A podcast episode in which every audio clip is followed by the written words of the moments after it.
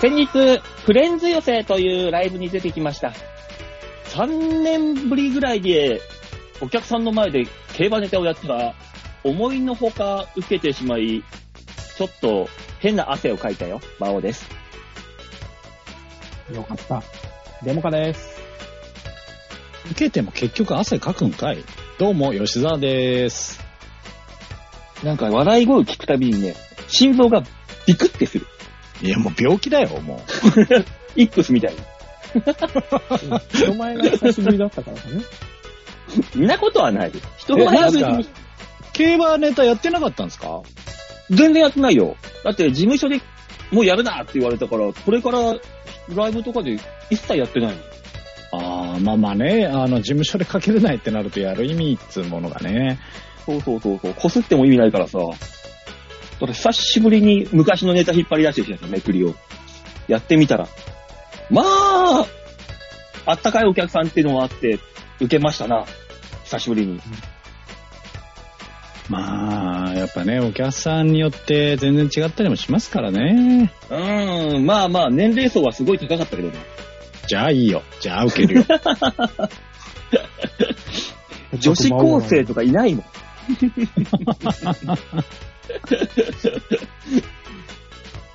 いやーねやっぱね、昔から自分の年齢プラスマイナス10ぐらいがストライクゾーンってよく言われてたじゃん。いやーやっぱそこら辺に来たんだなと思いながらさ。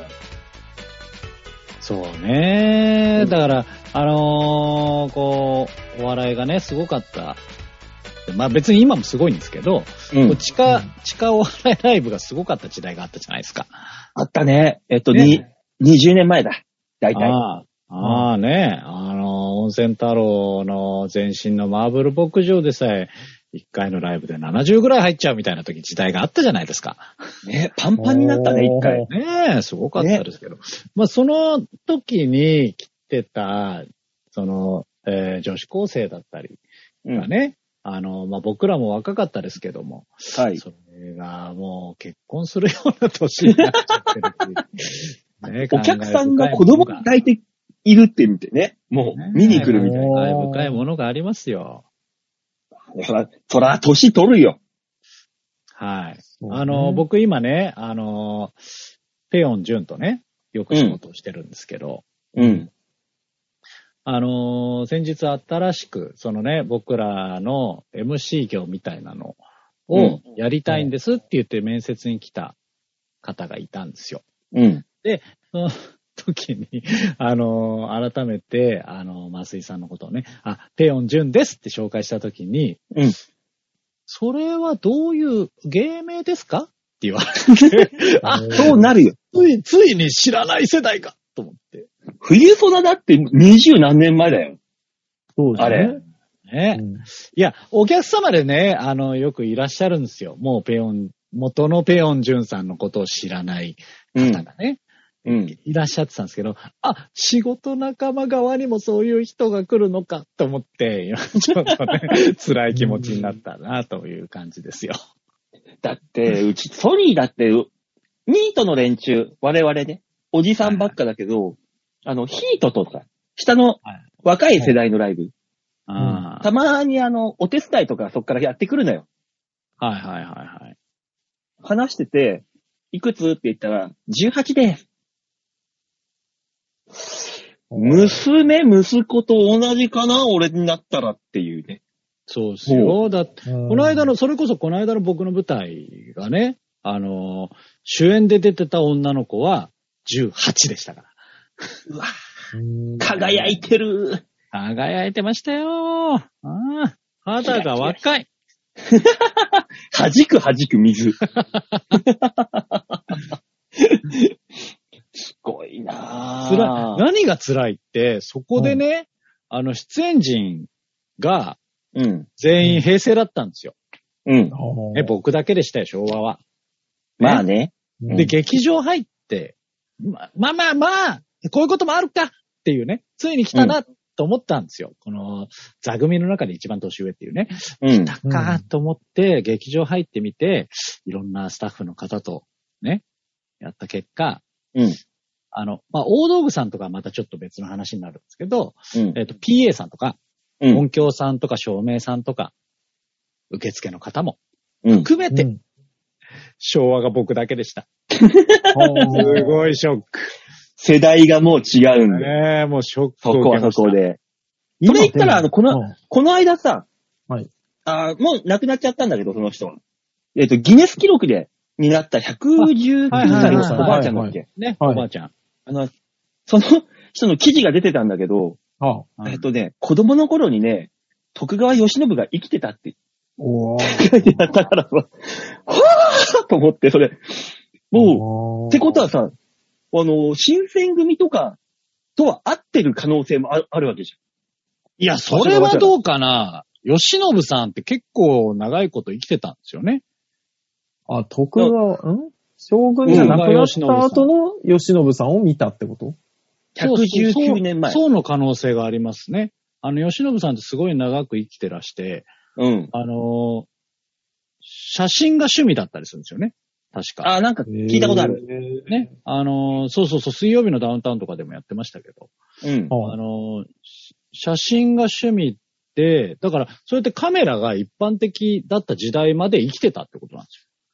あ、そっか。そそっかそっか。そうか。そういうことになるな。その、何ですか？この、でっかい映写機に構えてください動かないでっていう時代ではなく、うん。普通にこの風景を撮りに行ける時代まで生きてたっていうことですからね。か。何歳でもそうしたら、うんな何歳だろうな、その時。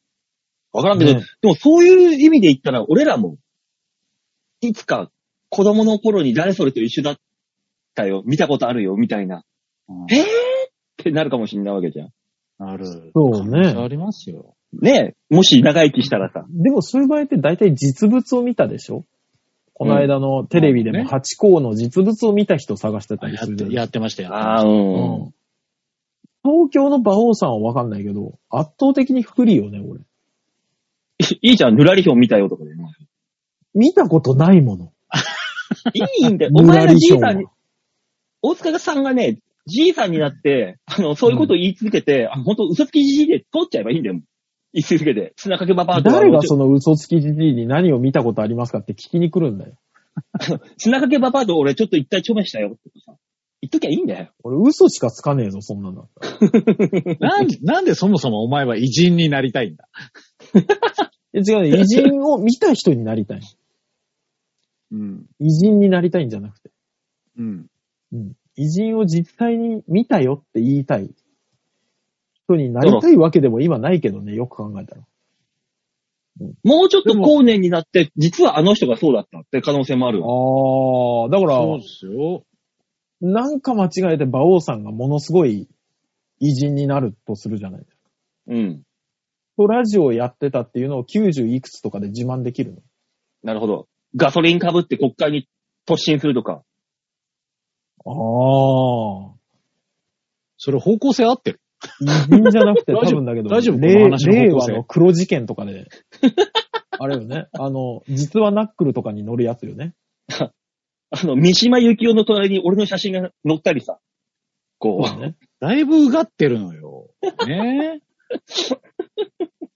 50年後にね。なったらすごいよ。ちょっと、ねちょっとお話できるよ、君たち。だからあの、火の玉男が生前やってたネタみたいなんで、馬王さんのネタが流れるんでしょ？うん。中根さんにモザイクがかかってたりするんでしょ？そうそうそう。え。してんのかな、そこまで行ったら。まあでもそれこそ今のね、小学生が、こうおじいちゃん頃になったとするじゃないですか。うん。はい志村けん見たことあるんですよ。ああ、そっか。多分そういうことになるんですよね、きっとね。そうだよな。ああのー、公開、なん、広島の公会堂とかで、生志村けん見たことある。ああ、みたいあなね。ーね。ドリフの収録とかで後ろ後ろ言うてた人はまだいるんかっていう。今いくつなんだろうね。後ろ後ろって言ったら俺らはわかるけど、上今の子たちは絶対わかんないもんね。わわかんないだろうね。これこそ。何後ろ？何後ろ？って。後ろシティのこと？うん、解いや、散したよ。そっちもわかんない。そっちもわかんない。そっちもわかんない可能性あるから。うん。あ、ここら辺解散しまくってんね、今。あ、そうなんですか？後ろシティ解散したんですか？ね。うん解散したの？うん。そうなんだ。7月いっぱいで解散だし、プリンセス金魚も解散したし、あらあら。あっこら辺が、もう、ごそごそやめてる。なんか、えー残ってんの南川さんだけじゃない？正直。ピピーマンズスタンダードでしたっけそう。おーすごいよー、もうなんか、なんか、あれ解ですね散ラッシュ。アドザの人気者たちがいなくなるんですね。うん。ソニーみたいな受け皿を用意してないから、他の事務所。そうですね。ソニーはスタートがだって受け皿から始まるから。もうね、うん。なんかあの、売れそうだったけど落ち、あの、脱落しちゃったみたいな人たちじゃない気がする。普通のところであの、コップに水を入れる感じで芸人を入れていくけど、ソニーの場合はすでにあの、パンパンの状態で、コップが。そこに水を少しずつ入れていって、少しずつ溢れてやめていく人がいるっていう構図だからね、そうもそうね。もうパンパンのとこからです。ん辛いな。でも、馬王さんの話出てきてましたけど、まだヒートとニートって年齢で分けてるんですか？う。芸歴、ほぼ。ああ、だってもうヒ、ヒートも昔からいる人たちはもうニニート以上の人たちもいるでしょ、だって。だからその、ヒヒートの連中のフル株はもうみんな30、30半ばとかだし。は、ニートに上げられることはないんだ。いろいろありますよ、うち。あ、上げるって言うのか知らないけど。今年か。はい。今年は、参加者というか希望者募って、あの、10組ぐらいボソッと、あニートにやってきたりとかい遺跡というか、あれもよくわかんないけど、遺跡って言うのかどうかもわかんないけど。なんだかんだ言って、やっぱヒートとニート、うちの事務所のね、あの、はい先輩ニート、後輩ヒート。やっぱね、ま、なんだかんだ言ってレベルは違うんですよ。やっぱり。そその、お笑い的なものの。若い、もちろんヒートの方があの発想とか柔らかくて、それはそれで面白いんだけどね。おー結局見に行ったことがなかったから、ヒートの方は。なんかすそう。ごい違うんですね、やっぱりね。この間会ったね、ヒートの女の子、一発目でソニーに来ましたっていう、他の学校とか行かずに。ああ、すごいね、やっぱり。え、なんで、なんでソニー選んだのって聞いたら、はい、はい私、ハリウッドザコシショウに憧れてきました。なんか違うな。ネタ見たんだ。うん。ネタ見たら、大変お腹から、お腹からビルが生えてきたっていうネタをやっていた。あじゃあ間違ってないね。継承されてますね。問題なかったね。そうね。うんお腹を電柱が貫通したネタやってたでしょ？だって。うん。ちょっと不安になったけどね、なんかこの子が パンツ一丁で舞台に出出始めたらどうしようと思って。ダメだね。ああ、でも、この先、ひょっとしたらそうなる、そんな未来もあるかもしれないですからね。その時はね、あの、浅草のロック座とかでぜひぜひ見たいところですけどもや。めなさい、やめなさいよ。具体的な名前出すんじゃないよ。いいじゃないの、あそこのお姉さん方もまだまだ現役で頑張ってらっしゃいますから。そうね。ロック座が何かわからない方もね、出てきますからね、どうせね。ああ。あそうああ、そっかな。そうかもしんないな、確かに。うん。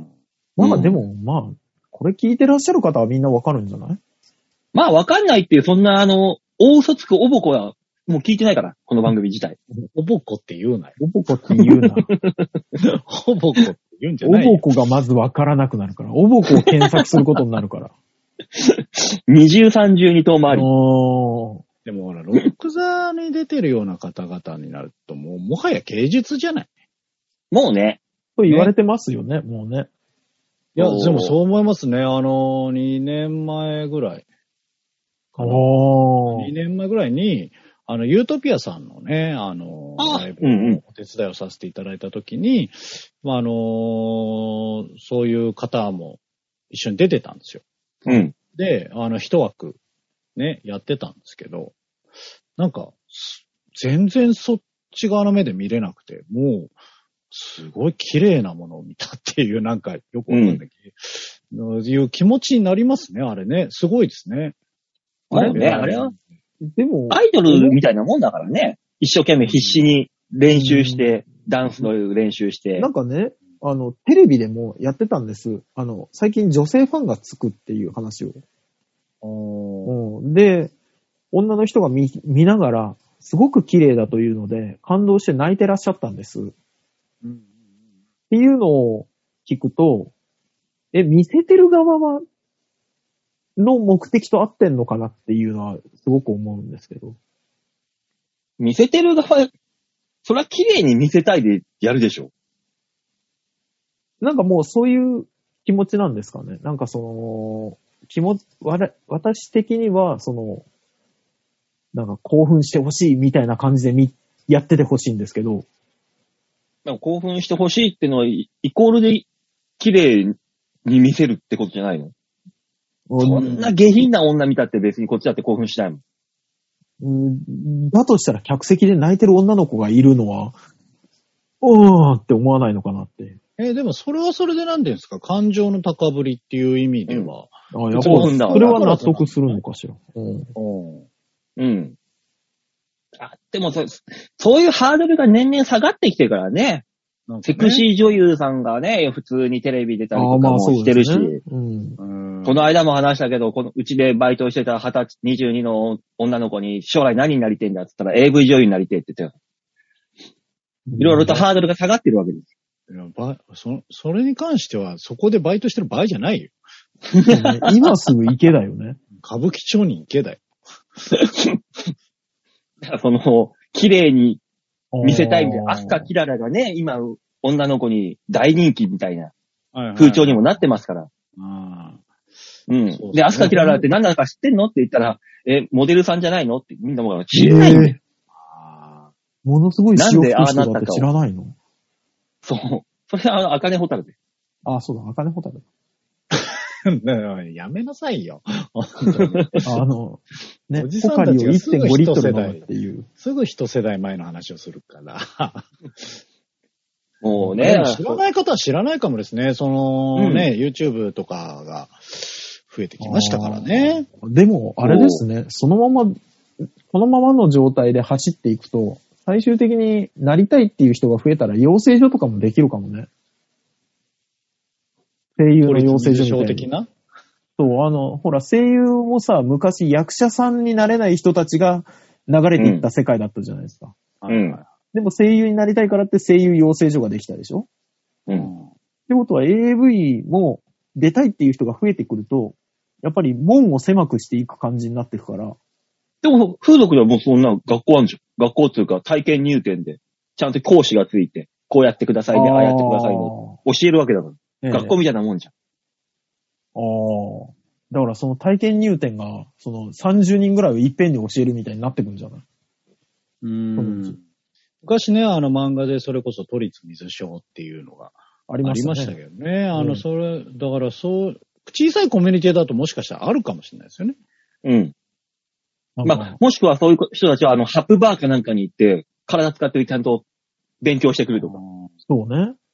うん。だってもう、そういう学校とかもすごいじゃないですか。寿司アカデミーだったりとああ、か、まあ、ラーメンアカデミーもありますし。うん。職人さんとかはさ、ある、あの、ほら、やっぱりお店だったりがいっぱいあるんで、働き口がいっぱいあるじゃないですか。うんでも AV って、やっぱ映像になるもんだから、人数が多少限られるじゃないですか。うん。AV 女優になりたいって言って学校に行って落ちた人がちょっとかわいそうすぎるなっていうのはちょっと思いますけどね。まあ、100では落ちないでしょ。売れないだけであって。うんお笑い芸人とかねだから。単体女優さんになるのか、企画ものになるのか、みたいなことなんじゃないですか？だから、扱いはお笑い芸人と同じだもん。そうなってくる。そうね。そうね。あの、うん100人ぐらいいて爆発するところに近くにいたりとかするようになるんでしょうね。そうそうそうそうんお俳優も一緒ですよ。それが、何ですか、俳優って大きなくくりで、舞台俳優になるのか、映像をやっていくのか。エキストラの本当に最悪でずっとやる人もいるしっていうことですか。うん。う。うん、変わんないだろうな。ねうんいろんなやり方がありますよ。働き口はね。うん。えー、じゃあもうコーナー行きますかはい、お願いします。はい行きましょはい。じゃあ行きましょう。最初こちらです。ベストワンメイル。度胸もねえ、センスもねえ、だからお前は売れてねさあ、ベストワンメールでございます。はい一番〇〇良かった。一番悪かった。〇〇。ね。はい。そういう、こちらが出すお題に対して皆さんの思い出を聞かせてくださいというえーコーナーになっております。で今週のベストワンメール。えー、ゴールデンウィーク。一番楽しかったゴールデンウィーク。一番楽しくなかったゴールデンウィーク。みたいなことを皆さんに送っていただきました。はい。はい。というわけでいただいたメールは、よいこさんでございます。あありがとうございますありがとうございます。えー、ベストワンメールのコーナー。ゴールデンウィークは毎年出かけておりますが、今年は近場のみ。他にはズーム講演会を見ます。うん。へぇコロナ禍で、ズームヨガ、ズームお茶会、ズーム朝活、ズームセミナーなどいろいろとやりました。うん。ズームは便利ですが、集中力が続かないので、講演会は途中で寝てしまったことがあります。うん。えーこれまで面白かったのは、横山やすしの元マネージャーのズーム講演会です。お当時のお笑いの破天荒ぶりがすごいです。えー港ごとに愛人がいて、愛人同士が鉢合わせて、えー喧嘩しないように、行きつけの飲み屋に先回りをして、チェックをするとか。飛行機の荷物チェックで横山康が引っかかるとめっちゃブチ切れるので、わざと自分の荷物に金属を入れて、先にゲートに入ってブチ切れるようにしていました。こちらが先にブチ切れると、横山康さんが、まあまあまあ、映画だ、映画だ、と言って、なだめ役に回らざるを得なくなったです。25歳女性でここまでできるってすごいですよね。マネージャーは5年勤めたそうです。重鎮のタレントには優秀な裏方がいるんだなと思いました。皆さんはマネージャーや裏方で、すごいと思った人はいますか？ああ、なやっるほさんの伝説はいっぱいね、あるからね。まあそうですね。ええうん。ねえ、有名なのはね、タクシーに乗ってね、あのー高速乗って、おい、今のところで降りるんやろあ、すいませんつってタクシーのうんちゃんの後頭部パカーン蹴っ飛ばして、バックで戻れ高速道路をバックさせようとしたっていうね、すごい話もあるからね。ああ、破天荒ですね。有名なところだと。うんまあやっぱね、そういう人がちゃんとやっていくためには優秀なマネージャーがね、必要だったんでしあょーそう。そういう意味では今、あの、業界ではソニーのマネージャー、チーフマネージャーはすごいっていうことになってますからね。なってますね。どうなんですか？ね。はい。いろんな記事にもされてるし、特集までされたり。そうですね。激レアさんにも出てましたしね。そうなんです。あええそうなんですね。そうなんですもう、業界内じゃもう、ああ、凄上び敏腕マネージャーだということで、おー有名ですよ。まさかね、所属の芸人ハイキックで自動販売機にぶっ倒すみたいなことをしてるひ人だとは誰も思わないわけですよ。そうですね。うん。うん。あーあね、ー。アイタジェネレーションで、ね、桜井さんの紹介、すげえ噛んでましたけどね。そうですね。すごく緊張されてるんだなって思いながら。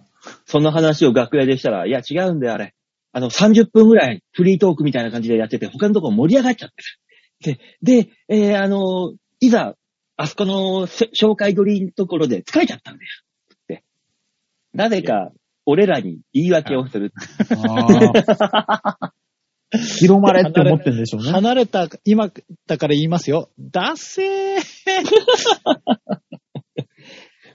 まあ、お茶目な人ですよ。そういう意味では。お茶目な人ではありますけどね。うんうーん。そう。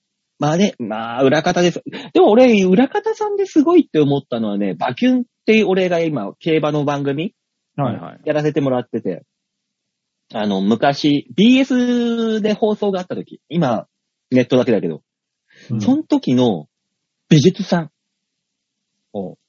美術さんがね、毎週だからやるんだけど、はい行ったことに対して、あの、本当にそんな制作費かけていいんですかっていうぐらい、すごい精巧なものを作ってきてくれるね。めくりとかフリップとか。あーへえ。これいいでしょうつって持ってくんだけど、いや、いいのこれっていうぐらい。なんかね、一回あったのがね、えっ、と、馬王、馬王の、もうその時、馬王なんて誰も知んないのに、出させてもらってて、はい馬王の春の G1、10番勝負みたいな、すんげえふ、綺麗なフリップ作ってきてくれて、俺が予想したことをこうコメント一行ずつバーって書いてるような。あああ、やっぱ番組のスタッフさんって一生懸命バカなんだなと思いながら。そうね。そのフリップはちゃんと 記念に取っときなよ。で、撮っときたかったんだけどね、もう、回収されちゃってたよ。あ、そうなんだ。いや、そりゃそうでしょ。うん。なんかね、素材取りで使うかもしんないわけだし。ああ、そうね。そう。ああいう業界さんのそういう、プロのお大道具さん、小道具さんとか、すっげえなーと思って。まあ、それでお金いただいてますからね。そう。裏方さんですか。あの、ソニーの裏方さんはみんなすごいなと思ってましたよ。あの、大体のライブで。あたすあーまあ、バオさんもそうじゃない？あの、それこそあの、受付音響照明、演者までこなす人多いじゃないですか、ソニーって。うん。あれ見てると、よく考えるとすげえなって思うけどね。それのトップを牛耳ってんのが、あたすよ、今。そうね。だから、すげえなと思うよそう。それに関しては、東京の地下芸人は大体そうなんじゃないですか？でもね、あのーうん、わかるわかる。勘の悪いやつってのが圧倒的多数。いや、まあ、そら、うん、そらいるとは思うけど、なんでこのタイミングで出してくんないのっていう変な間作って出しちゃうやつとか。それによく切れてるのが、イーズレさんじゃない。ね ああ、そうね。ねうんもうち、でももうカリスマ。地下芸人の会のカリスマ。ね切れる気持ちもわかるけどね、やっぱりね。一生懸命やってるからこそですけど。うん。だからそういう意味では、その、違う業界？例えば俳優さんだったりとか、はい。で、それぞれのスペシャリストが、特化した方たちが集まって一つを作っているので、そういうね、大道具さんみたいな方ができるんだろうなっていう気はしますけどね。うん、まあ、うんそらね。はいうんで。もあの、知り、僕の知り合いのね、あの芸能のマネージャーやられてる方が、あの、某、某、柔道界のレジェンドのマネージャーやってたりしたんですけども、うん。あの、やっぱそういう方たちの、この、地下の努力っていうのはすごいなと思いますよ。3時間ぐらい電話して、ずーっと愚痴聞いて、なだめてからスタートとか、あーうんえー聞いてましたよ、そういうのをね。まあ、そのタレントさんがね、金になるからな。そう。そうね ね。しっかりお金になるからですよね、やっぱりできるのは。そう。ね大事なことですよ。だからしもうっかりお金 SMA の芸人なんて入って捨てるほどいるんだから。いらねうんいらねいらねっつって。そりゃ恥じたって、恥じたっているんだから。ね、片手まで空手やってハイキックするわいな。そうね。なんか、初空手試合のビデオを楽屋でずーっと見せられるってのもありましたしね。あった。うん。辛い。で、ずーっとそれを撮っていた、あの、大悟とま、誠の誠の、いや、あれもすごい。頑張ってくださいっていう声がずーっと入ってる。そうね。あれ何だったんだろ応援の桜ってなんだよって思いながら。う。ね いろいろ辛いですね。そうね。えー、じゃあ続きまして、ざんまいさんです。はい、あありがとうございます。ゴールデンウィークのいい思い出。11年前のゴールデンウィークは、ビーチ部に入り浸りでしたね。2011年5月3日は SMA ワンピース部。1回目に行っていました。懐かしい。あ懐かしい。あ懐かしいですね。うん悪い思い出。ここ4、5年は仕事っす。基本休日で何もできないのに無理なんだよ言われ、処理と、処理をするという悪循環なんです。わかる。あの、ワンピース部ってあのー某、ワイ、ワイザワ、た、ティーシさんもやってましたよね。なんで微妙に隠していくんですか？あ あ、出てましたよ。あの、出てました、出てました。あの、もともとね、あの、今、えっ、と、スーパーサンスケと、うん。えーモダンタイムズのトシさんがね、やろうやろうっつって盛り上がって、えーみんなでやったライブ。もうすごい、すごい裏語ってましたよ。はい今でいう考察をね、結構みんなわーわーわーでも、あの時時期ってさ、ソニーでそういう、何？エンタメライブ、エンタメ企画がいっぱいあった時代だよね。ありました。まあ、それこそいやもっとワンピース部でしょ？もっと走りじゃないですか。だから水道芸人とかね、やり出す前なんで、全然。前前前。だからあん、あの時だから、そういう企画乱立してたじゃん。コンセプあ、ト企画そうなんだ。ライブみたいなあコンセ。プトライブ？ああ。うん。ワンピース芸人とか、俺だったらあの、SMA 系中央競馬会とかさ。ああ、やってたから盛り上がったね。だから、そういう企画ライブが結構あったよね。それぞれの。はいはいはいあはい。ーあの時代。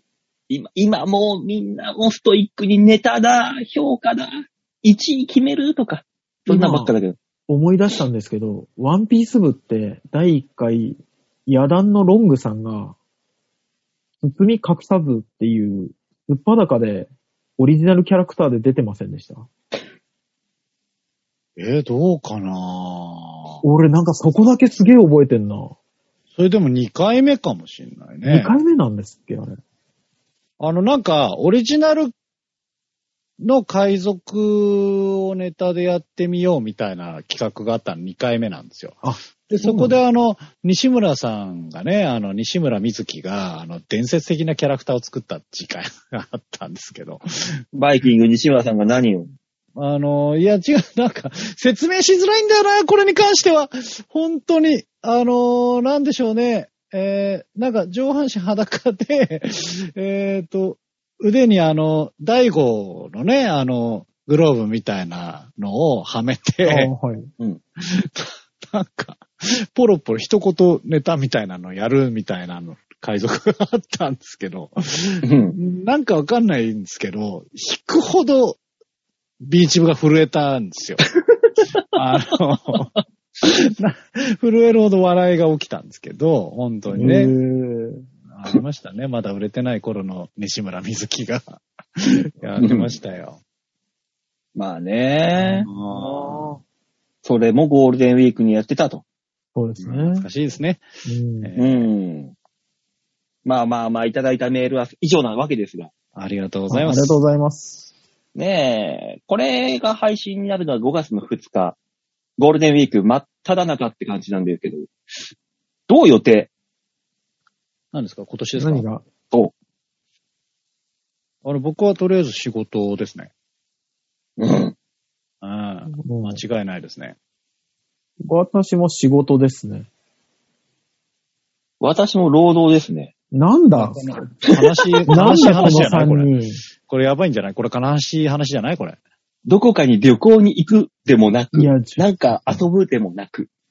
身の回りにゴールデンウィーク、きっちり連休って人いる？そういう社会人といや、それは、それはいますよ。ないからな。いる？いやい身ない。の回りにっていうか、まあ、基本的に僕の、その、バイトというかね、あうんの、そっちの仕事はそういう仕事なんで、あ、え、そうなの？え、そうなの？あのーまあ、接客業だからそうじゃない部門もあるんですけど、営業さんとかはきっちり10連休取ってきたりしますし、うん。ああ、まあまあまあまあまあまあ。一番長いやつで12連休取るやつがいるんだけども。営業さんとかそれ言っちゃったら、それはうちだってそうよ。本部の人間なんてみんないやそれはそうそう、だから、そういう。身近なところで、身近なとこそう、ろで。身近な現場、現場レベルの話。うん現場レベル現場レベルだよ。はいいや、そう、会社内の話だからね。うん、そういうお話だよ。だから、はいあの、馬王さんみたいに、上層部がじゃないんですよ。うん。このお店の中で、ね、あの、生産部門と、あの、営業部門が、混在してるので、うちの会社は。うん。うん。あだから、え、そういう人たちと飲み、飲みに行ったりとかもすんの？普段の。しますよ、たまに。へへえ。ーはい。そうなのいないなぁ欠点がないからな うん。うん。全く。そうなんだよもう、現場真っ只中だ。そうね。うん。だから、同じ現場の中にそんな人がいないんですよね。うん。うん休んだらふざけんな、あいつって思うもん。そうね。あの、目の前の視界が狭いのかな我々の方が。そうね。そうだと思うよ。うん。うん。もうちょっと広げていこ 広げたところで、誰か休んだらこっちに幸せが来るんだからよ。う。やさぐれてしまっているわ。まあそういうわけでね、えー、ベストワンメール、いただいたメール以上ですということで。来週、はい次はお題何にしようかな？えー、っと、5月5月。9日、5月、なんだろうな最近気になることある？ちょっとざっくりすぎすませんか？ごいざっくりした話ね。そうそう。うん。うんうん。ああ。あの、昔から気になってる言葉で、5月病ってあるじゃない。はい。はい。なったことある人いるのかなっていうのは、その症状的に聞いてみたいなと休みすぎて仕事したいっていう5月病の場合もあるかもしれない。ああ。ひょっとしたらああ、そう、ああ、そう。まあどっちにどっちの針でもいいわ。どっちの針でもいいから、5月病ということで、そうね。ベストワンメール。何かね、あのーその近場の人が5月病になって大変だったとかそういうお話でもいいですしね。うん5月病になってラッキーだったってこともあるかもしれない、人によっては。なんかうん。まあそういうね、えー、良かった悪かった。一応5月病ということでベストワンメール募集したいと思いますので、皆さんよろしくお願いします。お願いします。よろしくお願いしま。す。さあ、続いてのコーナー行ってみましょう。こっちみんなに回る投げ。度胸もねえ、センスもねえ、だからお前は売れてねさあ、丸投げのコーナーです。はい。さあ、このコーナーはどんなコーナーですか？はい、このコーナーは皆さんからいただいたメールをもとに我々があーだこーだ文句を言って面白おかしくするコーナーです。えー、みんなに丸投げのコーナーですね。というわけで、いただいたメール紹介しましょう。ざんまいさんです。ありがとうございます。ありがとうございます。プラスドライバーさんを忘れるなんてゴールデンウィークは仕事。さて、皆様は、ざんまいです。はい、えープラスドライバーさんね。そちゃんと、もう先週ね、おさらいしまして。放送切ってからですかね。思い出しましたからね。そうですね。誰だっけ？誰だっけ？えー私事ですが、ゴールデンウィーク後に久々に司会の依頼が、おええ10年頃ぶりですね。同級生の披露宴と二次会。うわあらあらあらあら。三枚は元放送部なんです。バイトで。百貨店館内放送、街のイベントで司会とかもやっておりました。ええバイト経験の種類は多いかもです。語り出したらまとまらないです。さて、3人に質問です。はい。はいはい今。まで経験したバイト、仕事での不思議な思い出はありますか？私はコールセンターの仕事の時です。全国から受信するセンター。なのに一発目のお客様が麻雀仲間という世の中は狭いなぁと感じる瞬間がありました。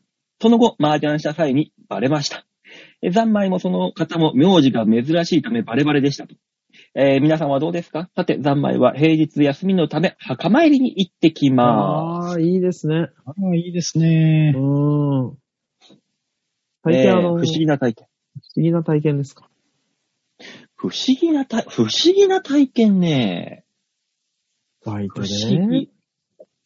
あの俺ー、僕は、あのー、一回ね、あのー、派遣のバイトをやってた時に、うん。あの、ネスカフェの CM あるじゃないですか。ああ、ネスはい。カフェアンバサダー？ラバダーもっと前のやつの方ですか。ダバダーの方です。ああ、あはい違いのわかる男の方だ。そうそうそうそう、違いのわかる男で、当時、はい。あの、すごいね、あの、プラネタリウムを作った方。ね、ああ。今、主流になりましたけど、ホームスターっていうね、えーを作った方が、あのーその CM のゲストに出てて、で、その唐沢俊明さんとね、えー CM をやってたんですけど、それの、あワーナーブラザーズっていう劇場、映画館のね、えーうん。コラボの企画があって、で、そこで映画の前に CM が流れるじゃないですか。うん。ああ、はいで。その CM が流れるとともに、その唐沢俊明さんが、いや、ホームスターすごいですね。では皆さんも一緒にどうですかっていうと、その映画館の中に、そのホームスターの機械を起動したやつをドンと出して、映画館の中星空一面にするっていう企画があったんですよ。はい。うん。で、そのバイトに行ってまして。う。うんん。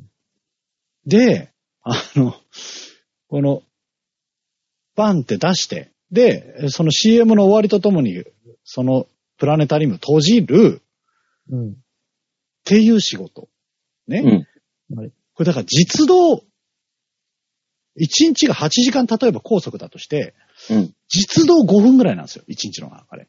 はいはいはい。で、あとは、えー一応映画を流してる間、誰か踏んだ、あの、そこにぶつかったりしないように見ててくださいっうん。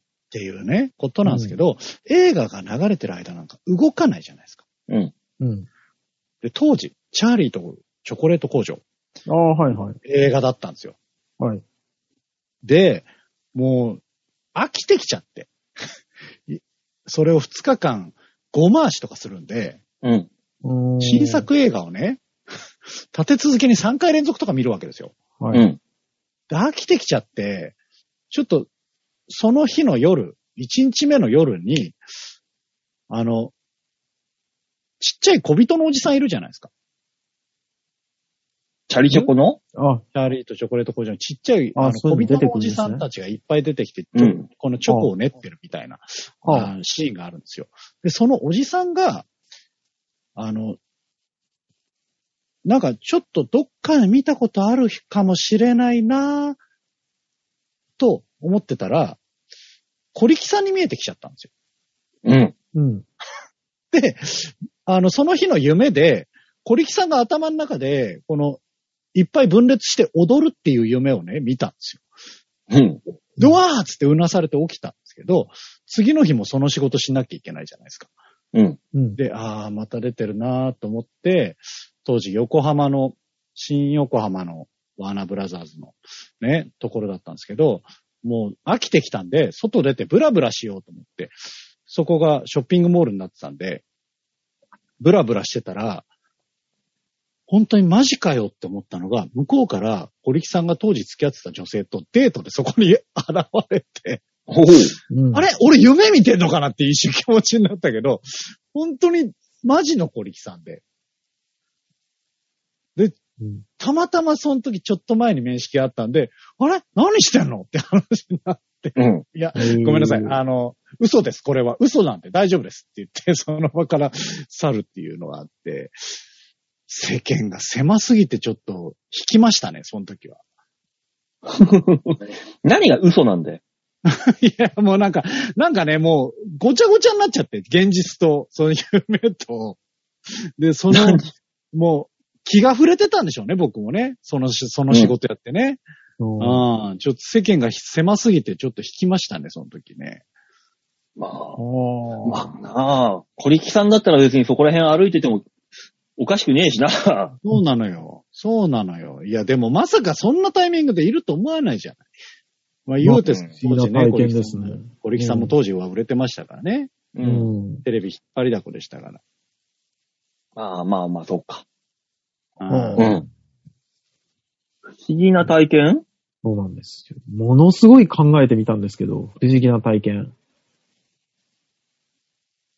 あのーまあ、派遣のコンサートスタッフみたいなのに行って、うん。うん。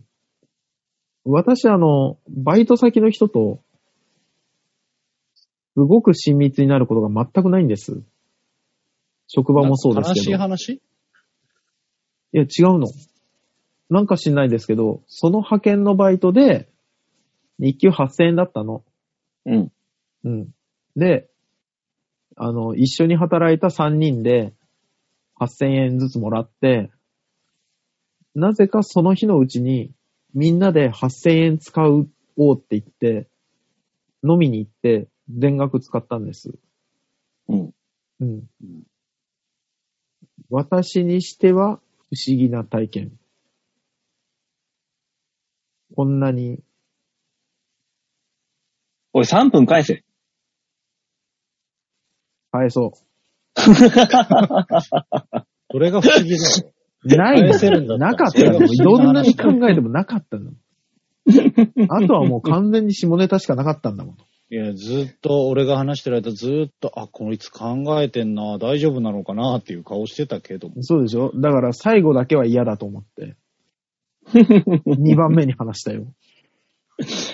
まあね、それがオチだったら大変なことになるからな。うん。そうね。不思議なことをした経験はあるよ、でも。青さうんん大体不思議じゃない、うん。いや、まあねでもバイト先だと結構真面目だからな。万引き G メンしてた話したっけ？あー、なんか昔してたなんって言ってかちょっとましたね。聞いたことあるな。はい。あの、当時、あの、俺が、がまだあの、青髪の馬王という異名で、髪の毛真っ青にしてあー、時代で、はいはいはい、で、よくそんな目立つ格好で万引き G メンできたなっていうのを覚えてるわ。そう。それ、そんな奴が、ツタヤで万引き G メンやるわけですよ。万引き G メンってね、こう、やるわよ、やるわよ、やるわよ、やったやったやったやった、今、今、今、今、みたいな。あの、ああいうおばちゃんたちと違って、う。うんん。影から見るんじゃなくて、堂々としてんのよ、意外と。店舗の中で。堂々と呼び水を出すの。え？多分こいつやりそうだなって言ったら、そいつの横に張り付くのよ、まず。うんでうんあの、俺が万引きをする素振りみたいなのをね、怪しい素振り見せんの。うんうん。うん。髪の毛の合う、青い俺が。うんうん。そうすると、うんほん、俺、張り付いていた万引きをしそうな奴が、うん。こいつもやってる。じゃあ大丈夫だって言って、本当に抜くのよ。CD とかをね、自分のカバンにスッスッと落として。うん。で、出ていく。うん。出て行ったところついて行って、店から出た瞬間に、はい、君、持ってんな。うん。肩叩くんだけど、叩いた瞬間に、振り向いて、俺の髪の毛の青い俺を見たときに、なんであなたまで？っていうね。そういうのでいっぱい捕まえてた。なんか、ずるくない？ずるくないよ。目の前に餌ばらまいてんじゃん。まさか、おこ、こいつが？っていうね。うだから、あの、万引きをししようかなとは悩ん、その両親の呵責でしなかった人たちまで察してそうだよね。って思うじゃん。そういうやつ捕まえると、うん大概、うんあの、4、5枚出てくるんだよ。もだから、う、やってんのよ。タガが外れるんじゃない？あいやいやこいつもやってる。俺が横についても、あ、こいつが、こいつなら大丈夫だって言って抜くんだけど、そういうやつはもうすでにその前にやってるのああ。よ。ももう、う、もう罪を犯したやつだったんだ。だからそう、張り、張り付くってそういうことだもん。あ、こいつやってそうだあな。怪しい、怪しいから張り付くのか。そうか、そううそうそうそうそう。そうすると大体そうだもん。それでやるやつは大体やってるから。あーそれでもう、罠に引っ掛けてたね。そうね。そう。捕まえた万引き G メンもバイトだったってちょっと嫌だけどね。でも それが一番不思議だろ。うん、不思議。え、万引き G メンってバイトなの？そうね。おうおうそれが一番バイ不思議だっていうね。そうね。おあそうですね。というわけで、ざんまいさん、いそんな感じでどうでしょうか？はい。はい。というわけでメールは以上です。あ、ありがとうございます。ありがとうございます。みんなに丸投げのコーナーでございました。ありがとうございました。というわけで、このコーナー番組では皆さんからのメールを募集しております。ちょへよ .com ホームページ画面の上のところのお便り、ここから必ず場をデモか番組宛てにメールをしたためておくんなますい。お願いします。お願いします。というわけで、えー、5月も始まったということで、はい。えー、まだまだ今年は長いなぁ。うんそんなこと言ってんの今だけでしょ。3分の1終わったからね。で、どうせあれでしょ？来月にはもう半分終わったからねって言うんでしょ？そう。あれ、ねって言い言い始めるから。あこうだから、半分終わると焦り出すんでしょうね。うん。そう。でもまだ半分残ってんだよ、6月にしてもさ。だから、もう半分か。半分、あと半分かっていう違いでしょ？そうね。そうそう。うん。ね。捉え方の違いですけどね。まあねうんああ、怖い。怖い怖い。いや、でもやっぱ早く感じるけどね。うん。うん。感じる。早い。いろいろとね、今年はいろいろとチャレンジしていく年にしたのでね、頑張っていかないといけない。ええそのためにユニットも組んだりとかいろいろやってますから、新しいライブ出たりとかはい。やってますから。うん。えーいいことじゃないですかそうですね。まあね、うん。えー、ですので皆さんね、えー、ライブに皆さんぜひ私を見に来てください。おお願いします。近、近々のライブの告知とかしなくていいんですか？ああ、だったら事務所ライブが一番いいですね。やっぱ、いろいろありますけど、事務所ライブに一番来てほしい。ユニット5月の21日の土曜日です。はい。12時からセンターのビーチ部。ね。ねもしよかったらね、えーバイト、お仕事、お休みにして遊びに来てください。お願いします。お願いします。はいします。といったところで今週この辺でお別れでございます。また来週お会いいたしましょう。ではでは、やらいバイバイ。じゃあね。